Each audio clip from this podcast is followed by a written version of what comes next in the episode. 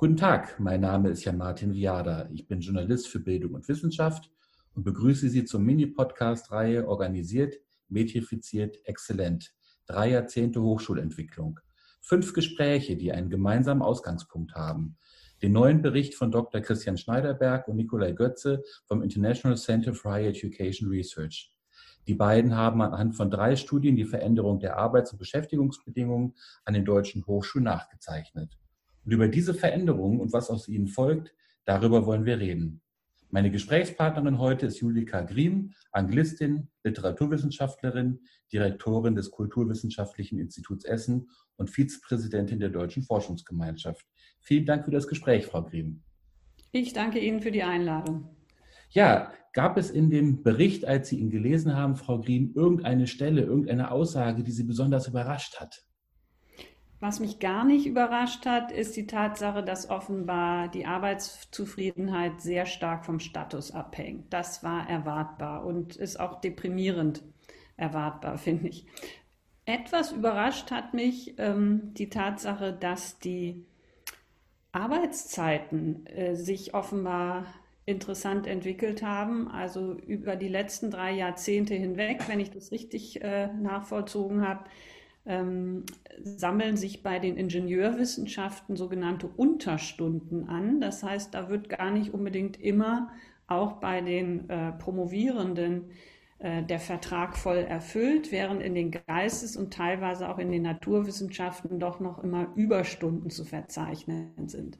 Das hat mich interessiert und ich habe mich dabei ertappt, dass meine vermutlich idealistische Fiktion immer noch ist, dass intrinsisch motivierte Forschende in allen Fachkulturen äh, zu fröhlicher Selbstausbeutung neigen und eher zu viel als zu wenig arbeiten, und zwar überall.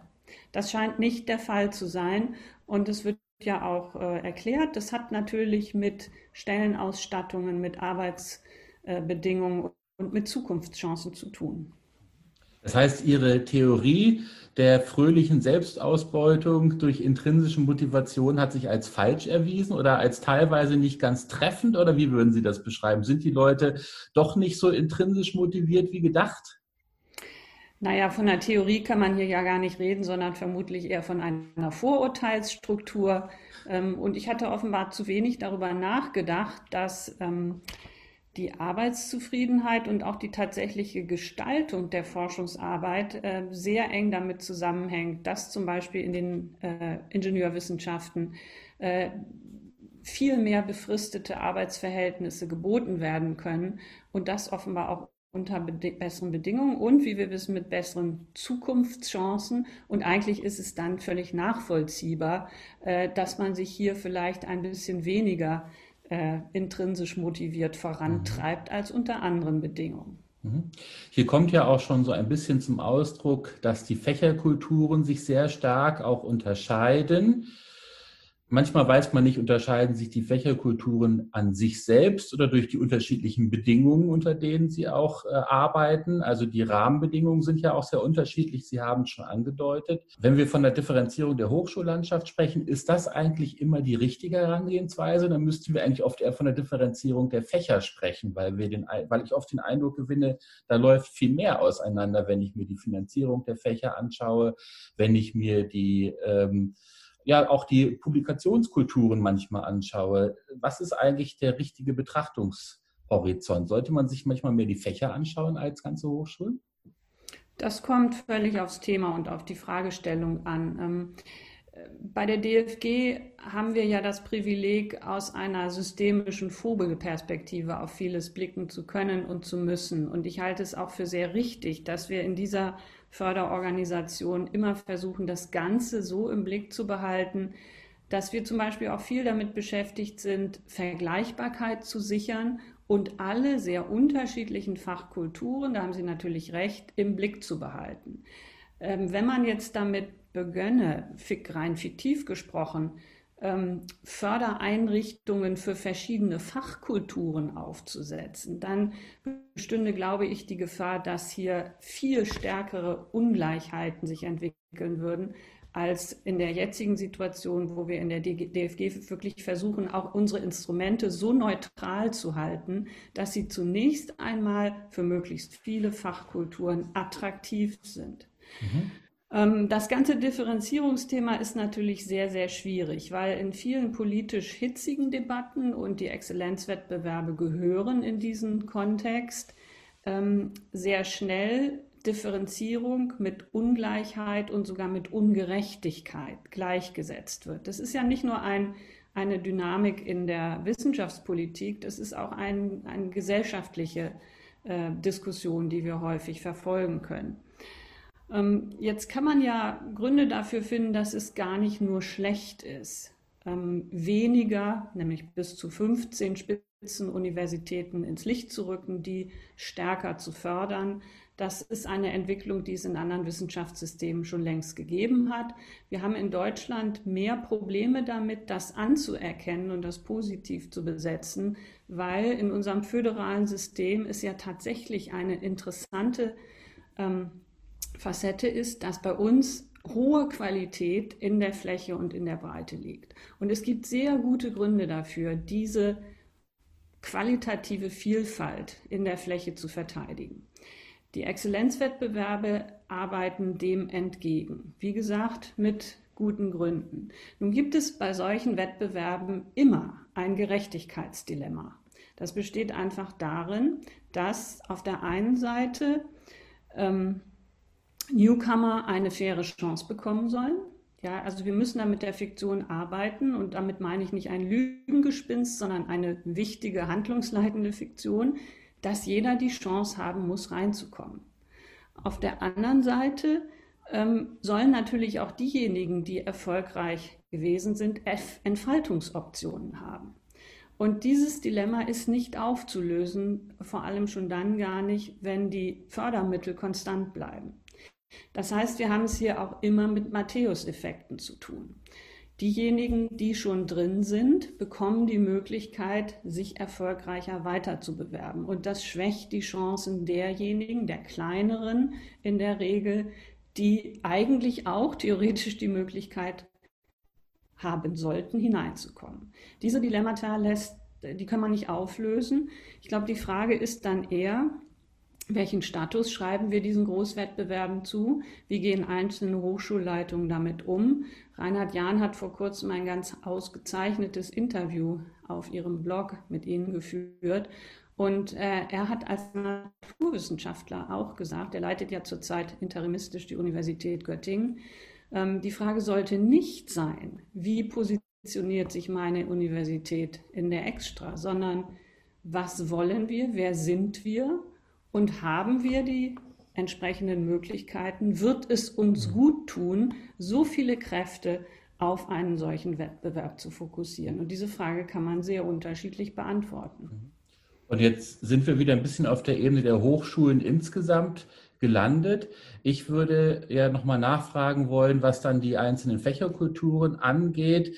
Ähm, Sie haben es gesagt, bei der DFG geht es auch darum, erstmal allen die gleichen Förderbedingungen zu geben. Das ist ja auch bei der Exzellenzstrategie so. Alle Fächer unterliegen den gleichen Wettbewerbsbedingungen, aber es gibt auch Fächervertreter, die sagen, genau das ist das Problem, weil eben die geisteswissenschaftlichen Fächer anders funktionieren als die lebenswissenschaftlichen Fächer, die naturwissenschaftlichen anders als die Ingenieurwissenschaften. Und die Frage, die sich da stellt, ist dieses, diese Exzellenzstrategie als ähm, Differenzierungstreiber. Was treibt er da eigentlich?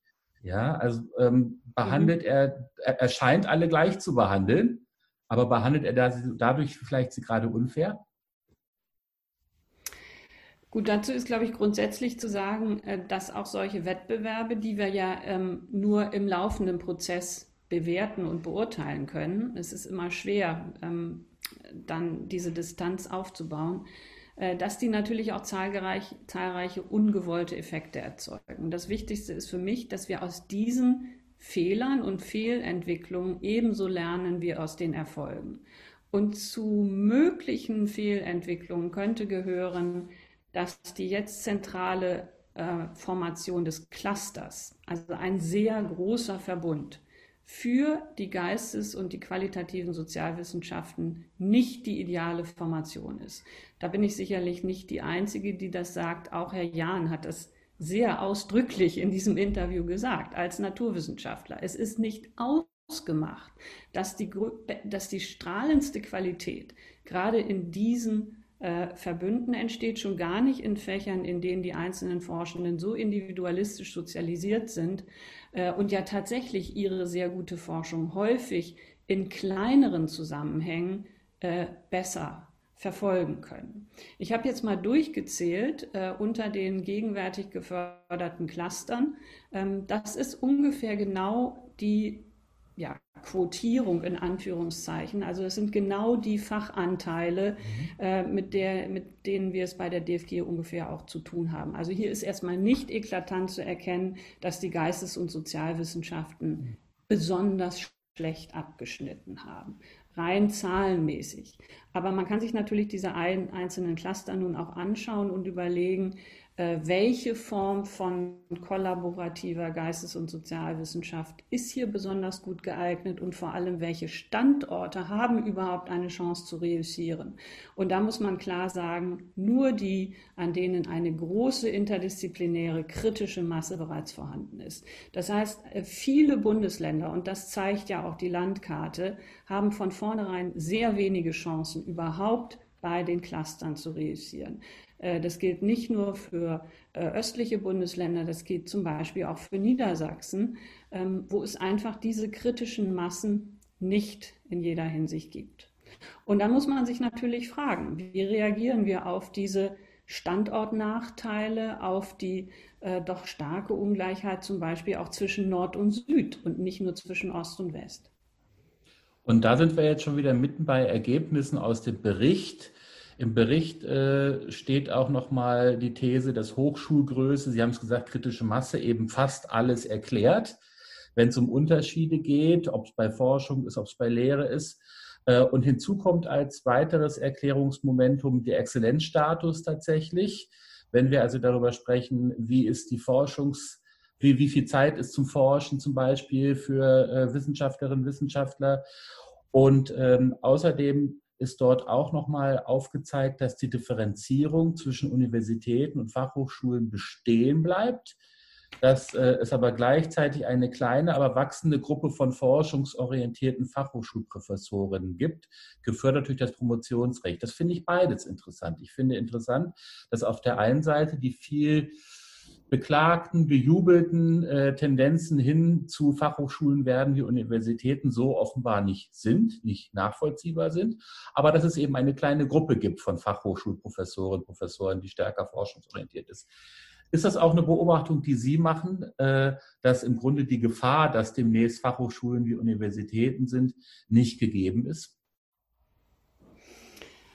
Also, ähm, oder Gefahr oder Chance, ja, je nachdem, wie ja, man ja, sieht. Genau, genau. Eine grundsätzlichere Beobachtung, die der Bericht auch nahelegt, hier anführen. Und das ist, dass es offenbar doch eine sehr klare Polarisierung zwischen Forschung und Lehre gibt. Mhm.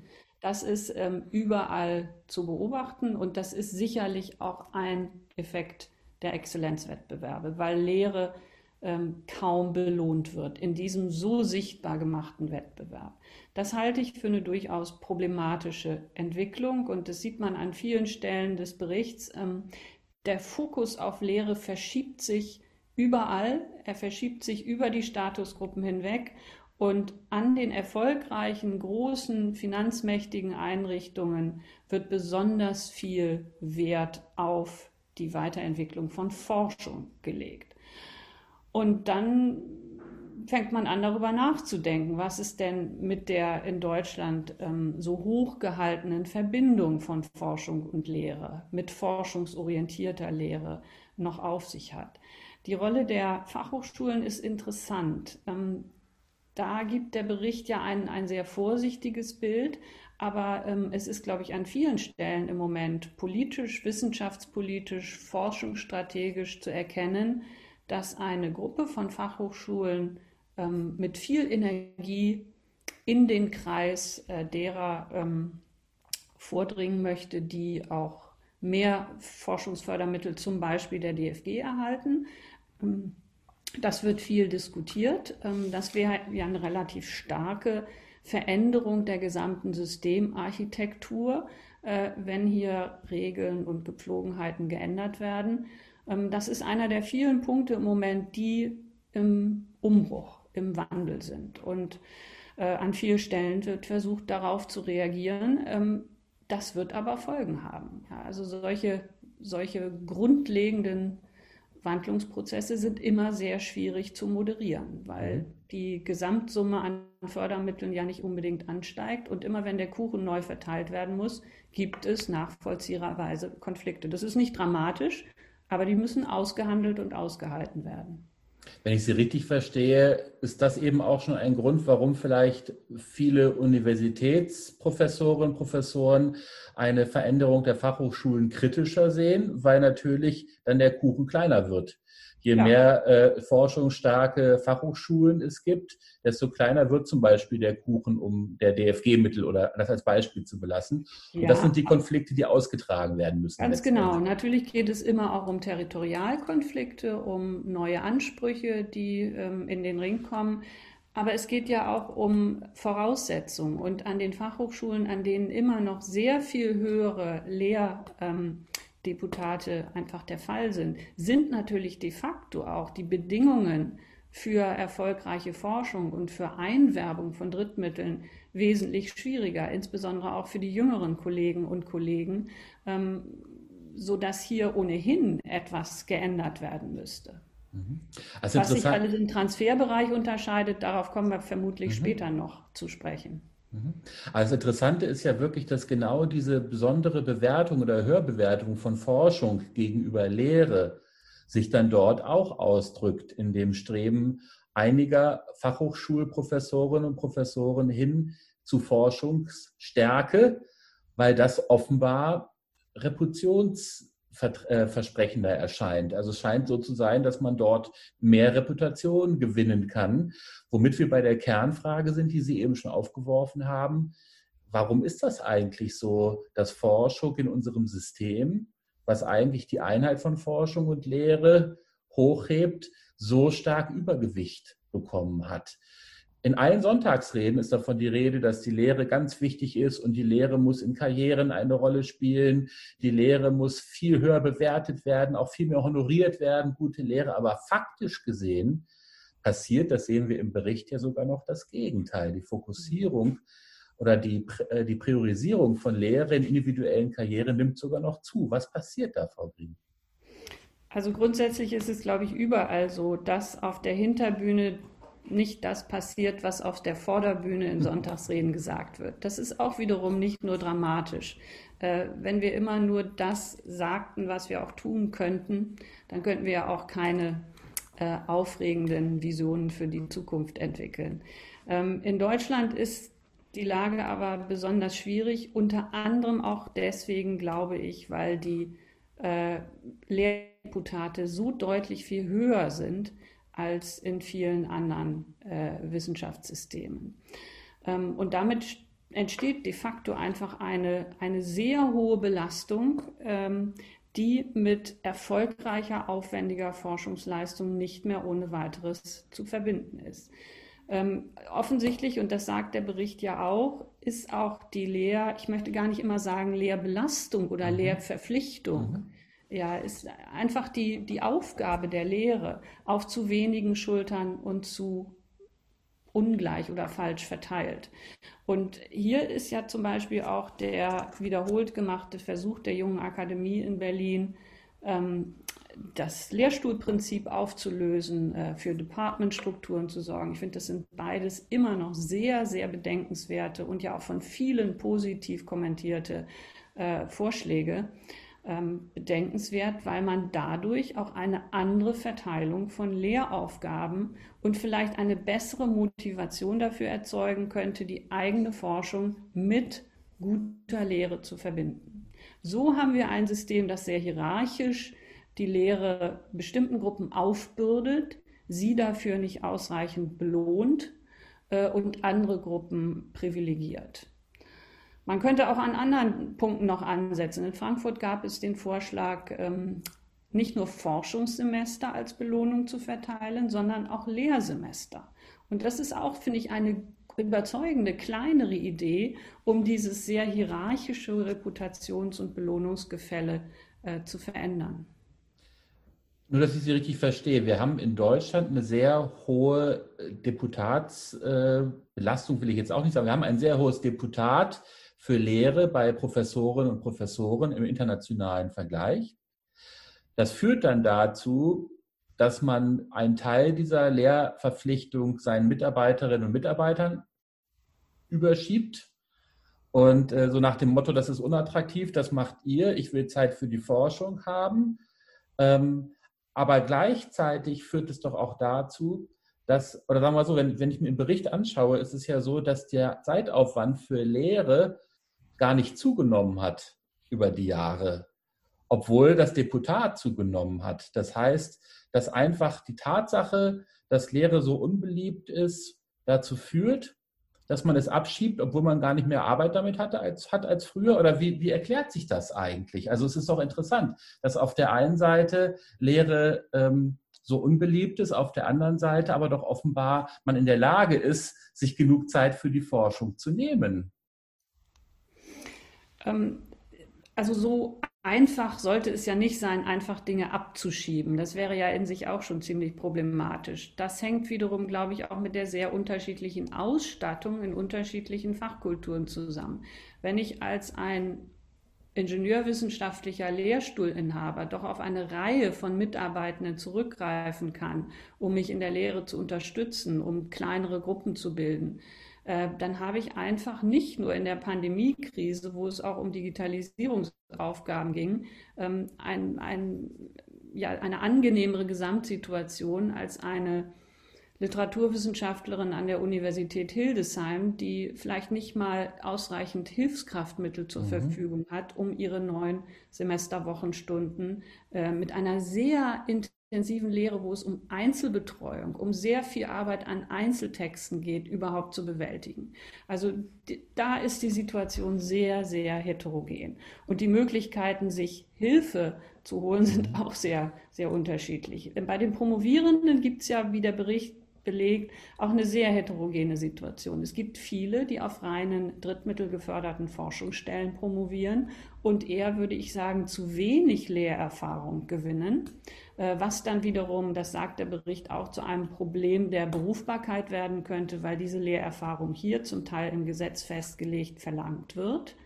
Auf der anderen Seite haben wir die eigentlich vielleicht privilegierten Mitarbeitenden auf festen Landesstellen, die aber, das suggeriert der Bericht zumindest, häufiger mit dem Problem kämpfen, äh, zu viele Aufgaben aufgebürdet zu bekommen, die abgeschoben werden aus allen möglichen Richtungen. Das sind dann nicht nur Lehraufgaben, sondern auch administrative Aufgaben oder vielleicht aktuellerweise und in der Zukunft auch Transferaufgaben.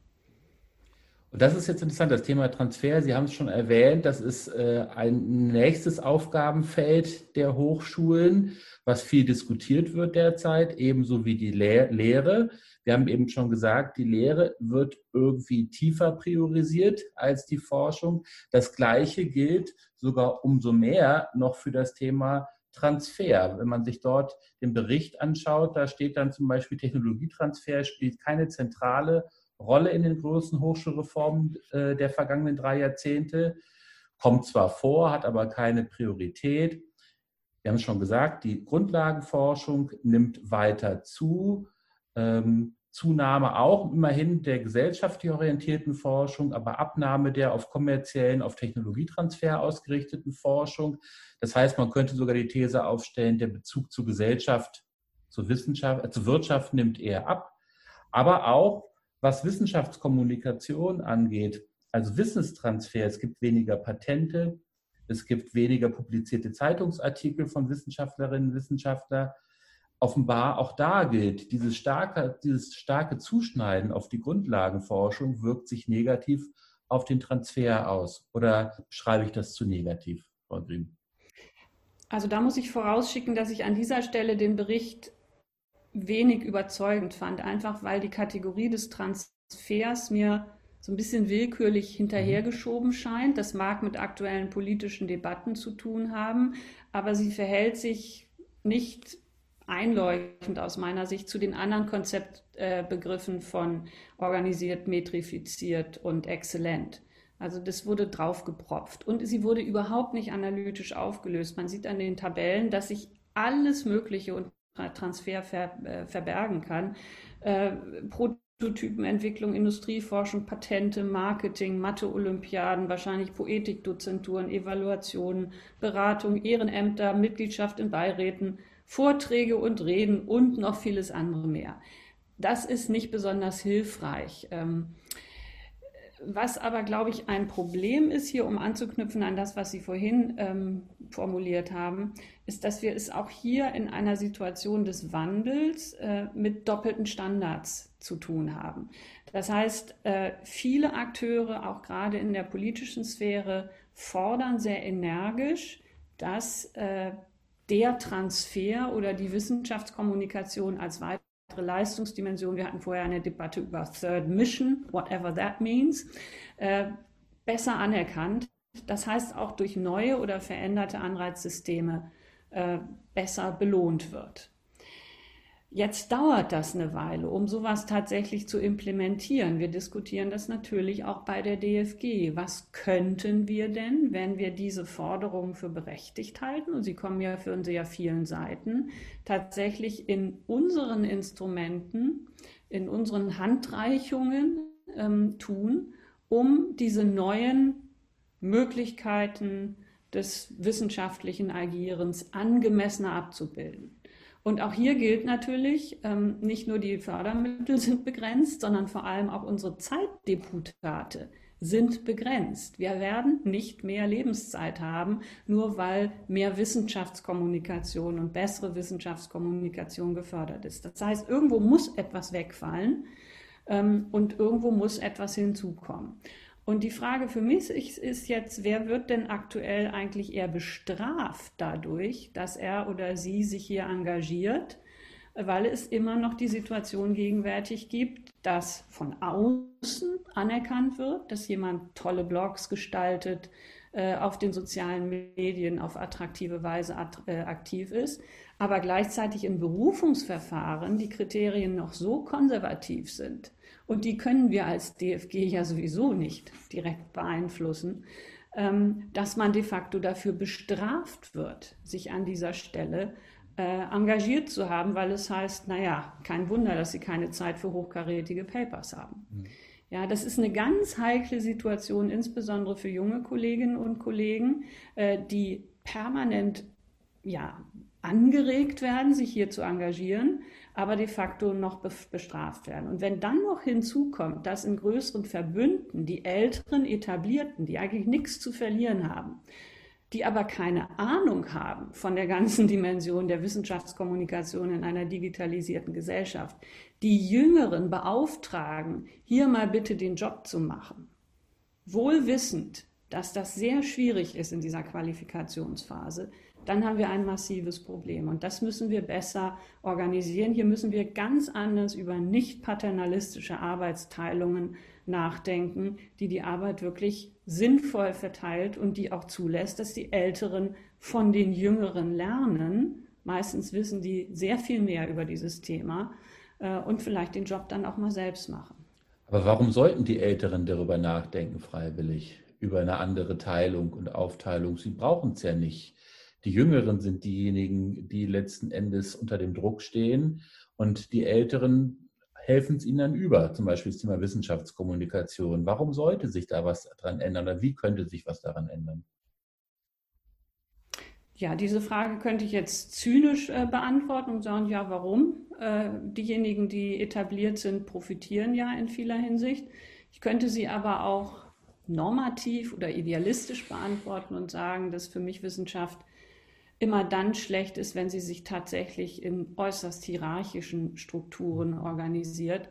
Und auch da sagen ja all unsere Sonntagsreden, so sollte Wissenschaft nicht organisiert sein.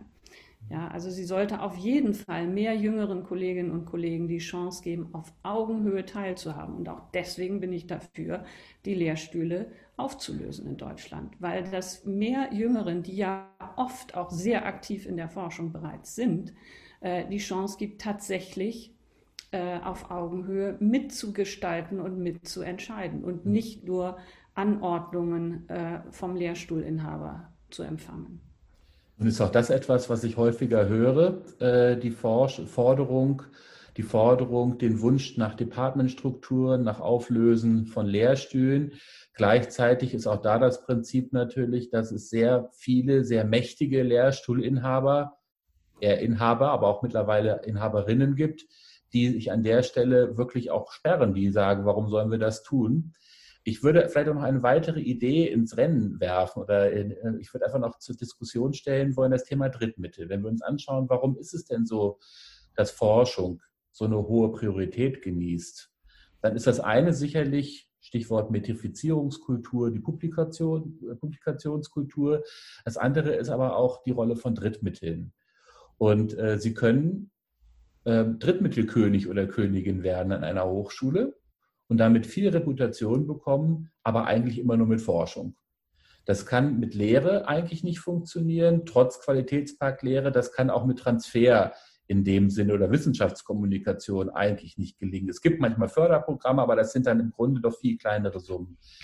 Die Frage ist, müssen wir einfach, wenn wir schon diese Drittmittelkultur haben, auch entsprechend mehr Drittmittel im Wettbewerb vergeben zum Thema Lehre? Müssen wir mehr Drittmittel vergeben im Wettbewerb zum Thema Wissenschaftskommunikation, Transfer und so weiter?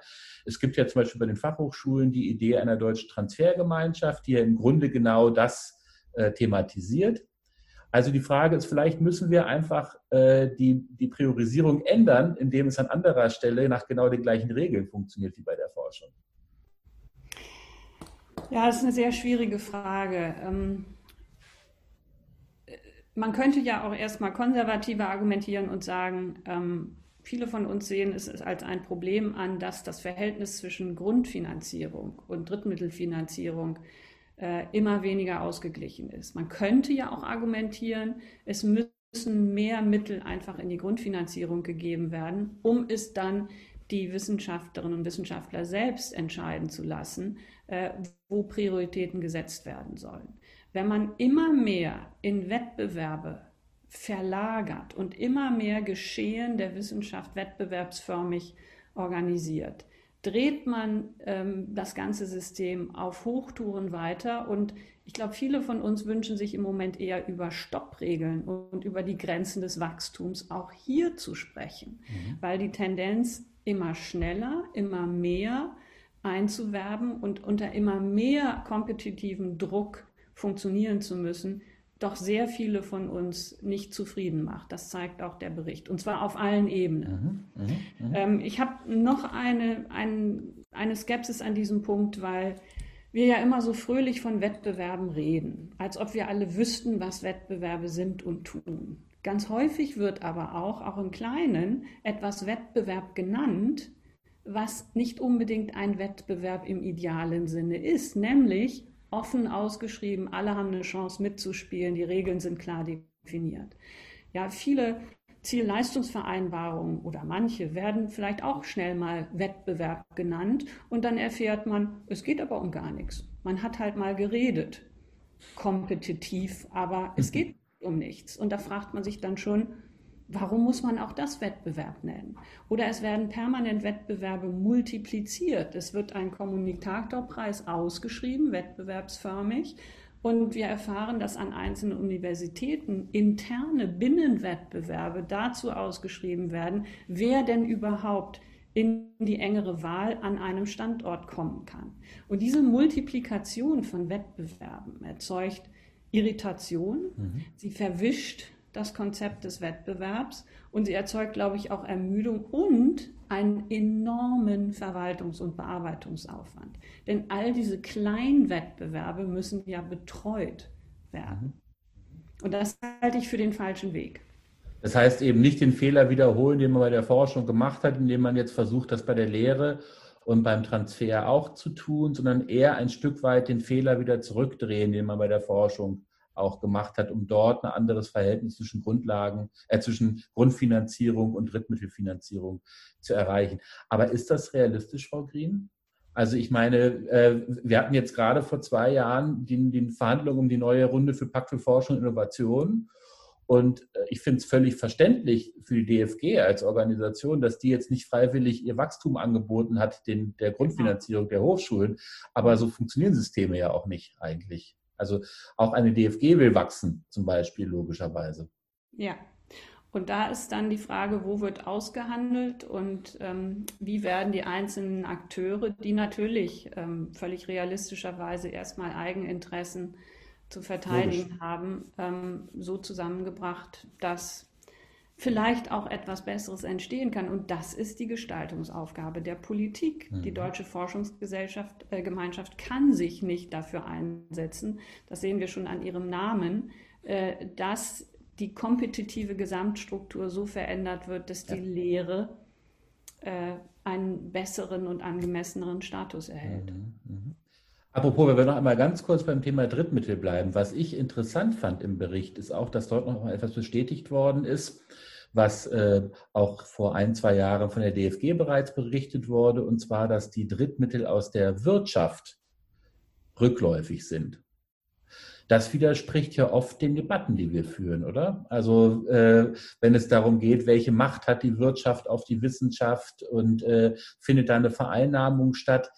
Die Zahlen geben das eigentlich nicht her. Wir haben schon, wie gesagt, eine sehr große Bedeutung von Drittmitteln, aber das sind ja fast, also sehr überwiegend staatliche Drittmittel. Mhm.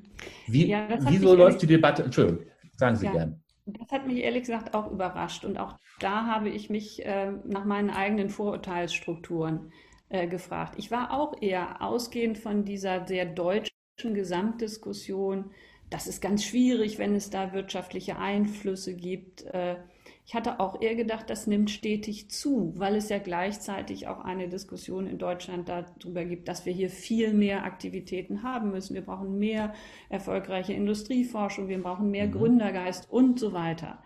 Ähm, ich glaube, das ist tatsächlich ein kulturspezifisch deutsches Phänomen, das man genauer anschauen müsste. In anderen nationalen Wissenschaftssystemen gibt es vermutlich bestimmte Empfindlichkeiten weniger ausgeprägt.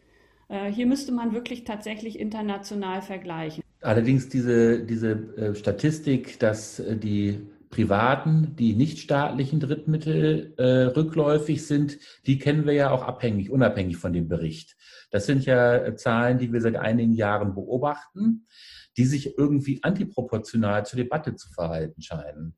Äh, man könnte ja fast sagen, die Debatte ist in den letzten Jahren über den Einfluss der Wirtschaft auf die Wissenschaft eher noch stärker geworden, während die hm. Drittmittel aus der Wirtschaft eher zurück. Und ich höre zum Beispiel von manchen Unternehmen, sie investieren Forschungsmittel lieber in anderen Ländern mittlerweile, weil es da mehr Ehre als Ärger bringt. Während es hier hm. manchmal so ist, der Eindruck ist, auf Unternehmensseite, wir wollen da Forschung fördern und kriegen einen auf den Deckel.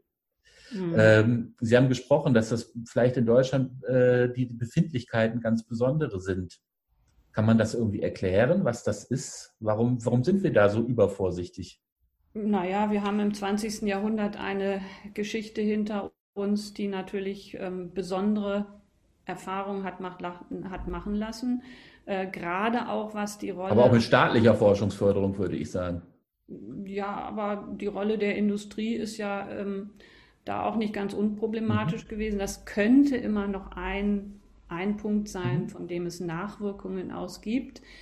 Es könnte aber natürlich auch sein, dass wenn man die internen Reputationshierarchien anschaut, dass gerade die starke Rolle der DFG mhm. äh, und eine solche Einrichtung gibt es ja in dieser ich finde, überzeugenden Stärke auch längst nicht in allen nationalen Wissenschaftssystemen, dass die auch dazu führt, dass eine bestimmte Form der, wir sagen, neugiergetriebenen Förderung von Grundlagenforschung, die sich eben unterscheidet, und das sage ich noch gar nicht wertend, von einer privatwirtschaftlichen Förderung, äh, dass die sozusagen zum Maß vieler Dinge wird ja, auch in den ganzen Wettbewerben. Das ist ja zu beobachten, dass DFG Drittmittel in vieler Hinsicht einen anderen Stellenwert haben, weil es hier diese Geschichte der Begründung gibt als anders eingeworbene Drittmittel. Und auch damit müssen sich ja viele Hochschulleitungen befassen, wenn es um die interne Gestaltung äh, des Ganzen geht. Ähm, ich glaube, man muss sich da nochmal viele Faktoren anschauen, aber die Diskrepanz ist interessant. Das, da stimme ich völlig zu. Wir haben jetzt viel gesprochen über die Differenzierung des Hochschulsystems, über die Folgen von Wettbewerb, von unterschiedlichen äh, Wettbewerbselementen, Drittmittel. Wir haben implizit sehr viel über Metrifizierung gesprochen, die immer dabei mitschwingt. Es geht natürlich darum, dass äh, Wettbewerb äh, in Deutschland gemessen wird. Es wird gemessen, wie viel Drittmittel äh, nehme ich ein, es wird gemessen, wie viel publiziere ich und dann wird das zur Grundlage gemacht auch für Entscheidungen. Äh, wir haben auch über die Rolle von Exzellenz gesprochen oder des Exzellenzwettbewerbes. Worüber wir noch nicht so ganz viel gesprochen haben, Sie haben es aber schon anklingen lassen, ist das Thema Organisierung oder Organisation Hochschule.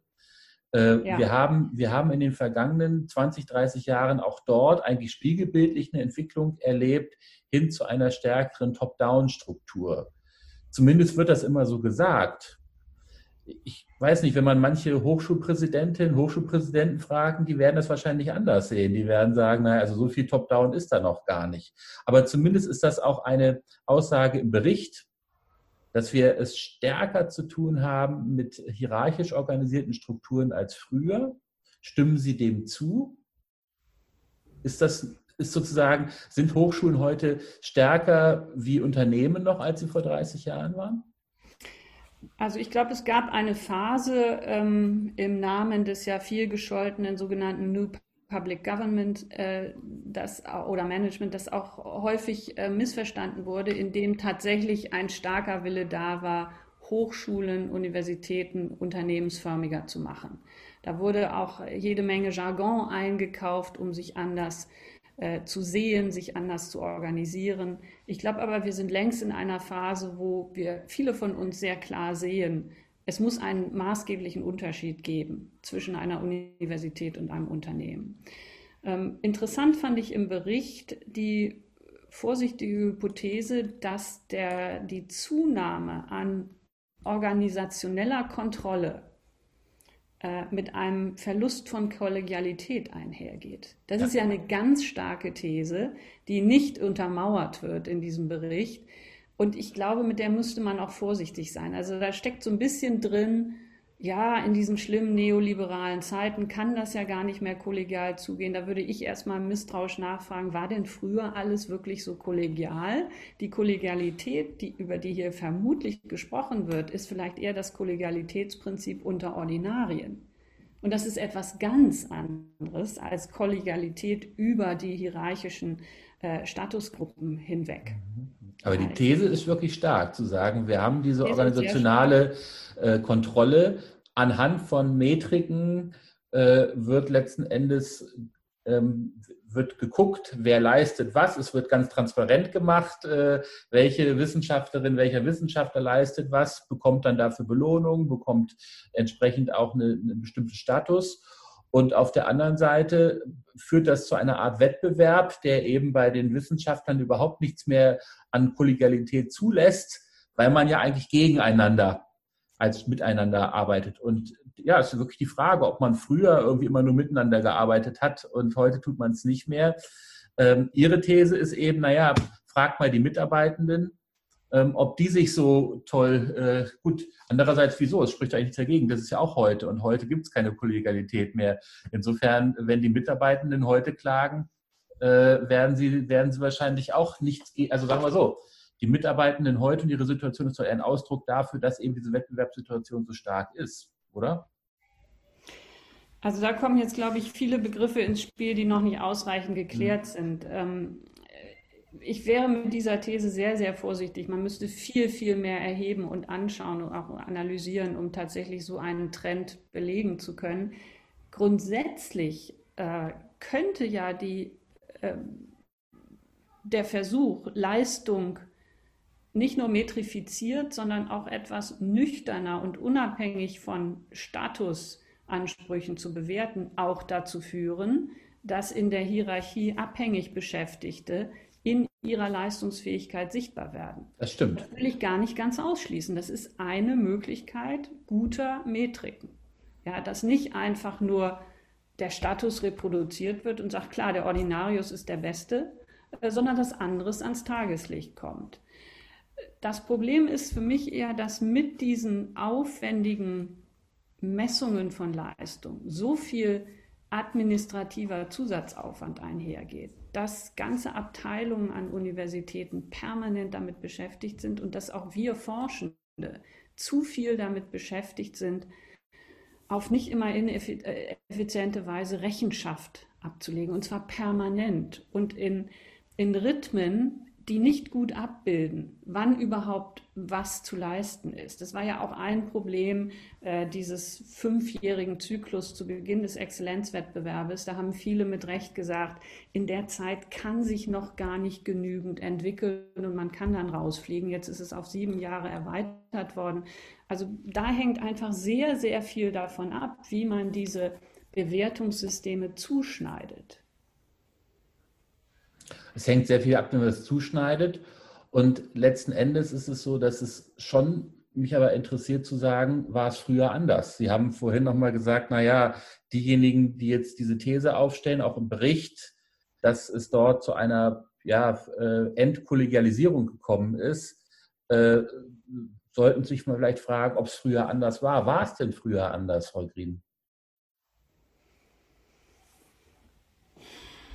Ich kann das, also das ist subjektiv sehr schwer zu beeinflussen. Ich hatte das Glück, äh, in einem frühen SFB in Freiburg promovieren zu dürfen mit einem Doktorvater, der ohne dass er das wahrscheinlich so bewusst gestaltet hat, äh, vermutlich der führende Feminist seiner Generation war. Gar nicht programmatisch, sondern weil er einfach seine Leute auf nüchternste, sachlichste Weise gleich behandelt hat. Dadurch ist mir vieles erspart worden. Ich habe zwar lange in Freiburg gearbeitet, aber die Spielchen, die an so manchen Ordinarienuniversitäten, gerade in den Geisteswissenschaften, das muss ich mal sagen, nicht in den Ingenieurwissenschaften, sondern gerade in meinen Fächern immer noch ganz gern gespielt werden. Hier blüht äh, immer noch Wissenschaft als Familienaufstellung. Ne? Hier redet man über meine Schüler und deine Schüler, was ja im Grunde schon in der Wortwahl völlig absurd ist. Hier wird dieses merkwürdige Ideal der, des erweiterten Lehrstuhls als Familie kultiviert. Ähm, das habe ich alles nicht erlebt. Insofern konnte ich, glaube ich, rückblickend in, in großer Freiheit mich akademisch sozialisieren. Und ich habe diese Kollegialität erfahren. Aber ich weiß von vielen anderen und von vielen anderen Orten, wie gesagt, auch gerade in meinen Fächern, äh, wo das nicht erfahren werden durfte. Und das bezieht sich nicht nur auf die Vergangenheit. Also nochmal, was heißt hier Kollegialität? Das ist ein sehr diffuser, ähm, moralisch besetzter Begriff, positiv besetzter Begriff, aber den müsste man natürlich ähm, analytisch auflösen. Und wenn Weil, Kollegialität die Kollegialität unter Ordinarien ist, die sich aber auch gern mal die Köpfe einschlagen gegenseitig, wie wir nicht nur in Göttingen gesehen haben, äh, dann, dann reden wir über was völlig anderes. Mhm. Aber es ist wirklich ein interessanter Punkt, dass äh, Herr Jahn, der Interimspräsident in Göttingen, ja auch davon sprach, dass wir an Hochschulen zum Teil immer noch vordemokratische Strukturen haben. Und ich würde sagen, wir versuchen sie ein Stück weit zu überwinden hier und da. Aber ich sag mal, früher, vor 20, 30, 40 Jahren, waren die nicht unbedingt schwächer ausgeprägt als heute. Und darum kann man sicherlich schon sagen, die These, dass früher alles einfacher war, ohne Wettbewerb und irgendwie ging man netter miteinander um, das haben Sie vorhin gesagt, das war vielleicht auf der Ordinarienebene so. Aber äh, es war eben ein unglaublich hierarchisches System. Wir haben es bis heute zum Teil immer noch. Jetzt könnte man eben sogar sagen, diese Transparenz durch Metriken könnte da sogar positiv und heilsam wirken, wenn eben dadurch äh, stärker klar gemacht wird, was wirklich Leistung ist und wo im Grunde nur Macht ausgeübt wird. Aber ich sehe Widerspruch. Ja, vielleicht noch ein letztes Wort zu den, zu den ja. Metriken, weil das ja wirklich ein wichtiges Thema ist, was uns auch bei der DFG beschäftigt. Natürlich muss hier das Ziel sein, so differenziert wie möglich qualitativ zu beurteilen. Und das muss ich als Geisteswissenschaftlerin schon allein deswegen in den Vordergrund rücken, weil für unsere Fächer viele Formen der metrifizierten, parametrisierten Begutachtung problematischer sind als für andere Fächer, weil wir noch stärker an Monographien in ihren eigensprachlichen Logiken äh, interessiert sind zum Beispiel und aus vielen anderen Gründen. Ähm, selbst wenn wir versuchen wollten, hier von qua schneller quantitativer Beurteilung auf qualitative Beurteilung umzustellen, handeln wir uns damit gigantische Zeitprobleme ein. Das wird leicht ignoriert, weil natürlich ist es vor allem zeitersparend auch in immer mehr Wettbewerben, ähm, in Situationen, wo wir ja häufig kaum mehr Gutachter rekrutieren können, ähm, sich zusammenzusetzen und einzelne Texte tatsächlich zu lesen oder sich mit aufwendigen qualitativen Bewertungsverfahren zu beschäftigen. Das darf man nicht vergessen. Die, die Metrisierung bringt uns vor allem Zeitersparnis und Effizienzvorsprünge. Und solange wir darauf setzen, dass das System immer größer, schneller und dichter wird, müssen wir irgendwo Zeit einsparen. Und das geht durch Metrifizierung sehr gut. Unterschiedliche Fachkulturen sind unterschiedlich davon betroffen. Das ist völlig klar. Müssen wir immer das System schneller und äh, dynamischer und umfassender machen? Warum müssen wir das denn? Das ist ja auch ein, ein Wettbewerbsparadigma, oder? Nicht nur. Also das ist auch ein Punkt, an dem für mich ganz schwierige politische Positionen äh, oder verschiedene politische Positionen auch aufeinander prallen. Also ich habe auf der einen Seite durchaus viel Sympathie. Ich arbeite im Ruhrgebiet äh, dafür, dass sich die Hochschulen öffnen müssen für erst einmal mehr Studierende. Und zwar nicht nur für die, unser Bildungssystem ist immer noch notorisch undurchlässig in Deutschland, äh, die sowieso alle guten Chancen haben, reinzukommen. Das birgt aber die Möglichkeit, dass es immer mehr wird.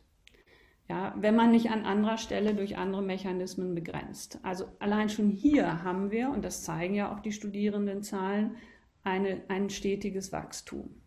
Wenn jetzt andere äh, Zahlen sozusagen nicht mithalten, dann kann man immer nur dazu übergehen, Dinge effizienter zu gestalten, Lehre wegzuverwalten, in vieler Hinsicht sicherlich auch, das muss ich kritisch anmerken, Lehre zu digitalisieren, weil man damit, glaubt man zumindest, Zeit und Geld sparen kann. Ich glaube, dass es nicht der Fall ist. Gute digitalisierte Lehre ist teuer, zumindest in einer Anfangsphase, äh, und sie kostet Zeit, wenn man sie gut macht. Sie spart keine Zeit. Mhm.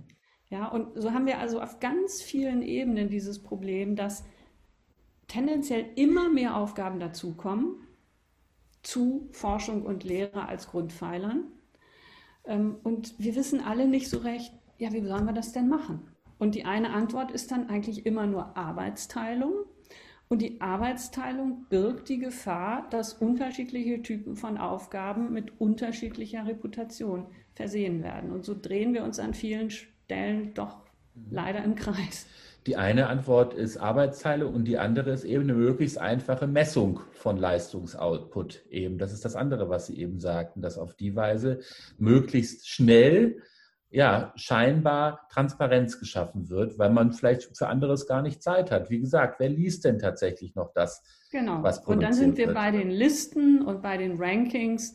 Und äh, die meisten von uns sagen ja, ja, ja, wir wissen doch alle, dass das äußerst begrenzt ist als tatsächliches Qualitätsgütesiegel. Aber in einem sehr hektischen Alltag benutzen wir natürlich unter Höchstdruck äh, diese Hilfsmittel.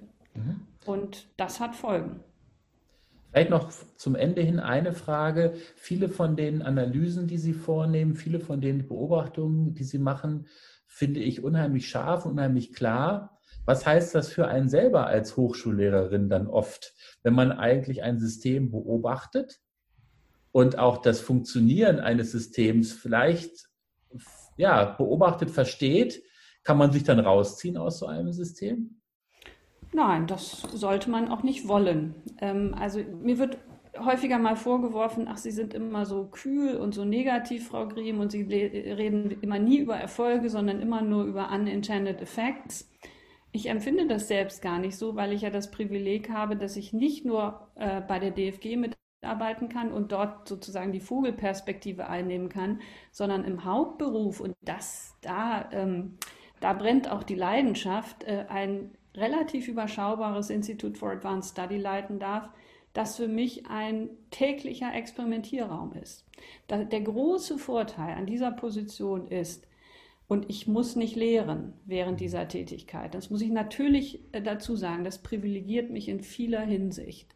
Ähm, ich versuche es ab und zu zu machen, weil ich den Kontakt nicht verlieren werde. Aber ich kann in diesem Institut mit jüngeren Kolleginnen und Kollegen, von denen ich täglich Interessantes lerne, Dinge ausprobieren. Und zwar auf der Basis des Alltags. Das beginnt mit der Organisation und sich, dem sich Ausdenken von Formaten. Wir können uns täglich fragen, warum machen wir es nicht mal anders? Und wir können es tatsächlich anders machen. Und im Kleinen sind die Effekte sehr ermutigend. Also es gibt immer Situationen, wo dann mal jemand aus einer Hochschulleitung oder einer Stiftung kommt und sagt, mein Gott, so kann man es ja auch machen. Wäre ich ja nie drauf gekommen. Ist ja toll. Man sieht ja einen Unterschied. Ja, und oft sind das so ganz simple Regeln. Ähm, die Alten halten mal die Klappe oder die Älteren und Etablierten und geben einfach mal die Bühne einen ganzen Abend lang den Jüngeren. Und wir reden nicht nur darüber, dass wir das machen sollten, sondern wir machen es.